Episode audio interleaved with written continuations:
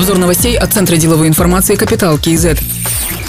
30 декабря объявили о закрытии сразу нескольких сделок на банковском рынке. Компания Freedom Finance завершила покупку всех акций банка Кассанова. Общая стоимость составила почти 53 миллиона долларов. С 29 декабря главой Совета директоров банка Кассанова стал Тимур Турлов. Исполняющим обязанности председателя правления назначена Гульфайрус Ахметова. Жусан банк приобрел 99,76% акций АТФ банка. В результате объем активов двух банков, входящих в группу Жусан, составит порядка 3 триллионов тенге. Это около 10% от активов банковского сектора Казахстана. Общий объем Высоколиквидных активов двух банков превысит 1 триллион 300 миллиардов тенге, что является одним из самых высоких показателей в Казахстане. Бывший акционер АТФ банка Галымжан Есенов стал крупным акционером Жусан банк после приобретения 19,97% акций. Также сделку завершил Евразийский банк, который продал свою российскую дочку Совкомбанку. Сумму сделки стороны не разглашают.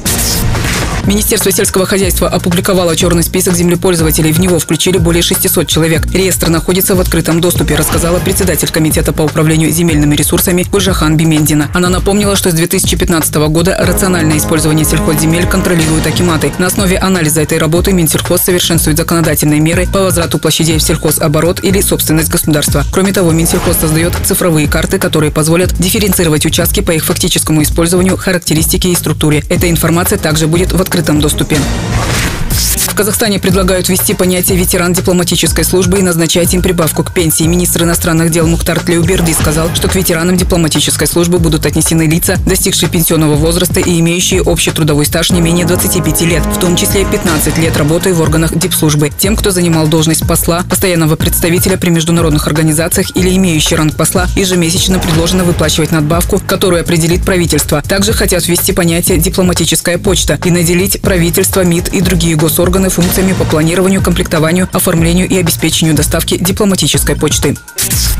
Через сайт Госреестра в доверительное управление с правом выкупа планируется передать 51% уставного капитала Козлардинского областного футбольного клуба «Кайсар». Стартовая цена составляет 52 миллиона тенге. Гарантийный взнос превышает 15 миллионов. Торги будут проведены 5 января 2021 года. Срок доверительного управления с правом выкупа составляет 5 лет. В настоящее время клуб «Кайсар» находится на балансе Управления физической культуры и спорта Козлардинской области. Опубликован новый состав Совета директоров АТФ банка. Председателем избран Шигео Кацу. В состав Совета вошли Ербол Урынбаев, Евгений Пан, Айбек Каиб, Жаркинбек Азбеков, Марат Джауханов. Также назначен новый состав правления. Главой банка стала Галия Маханова. Первым заместителем председателя правления назначен Владислав Ежов. Заместителями Алимжан Альмамбетов, Мираз Шейх-Исламов, Аскар Хамидулин и Денис Середенко. Управляющим директором стал Максат Сайлыбаев. Другие новости об экономике, финансах и бизнес-истории казахстанцев читайте на Капитал KZ.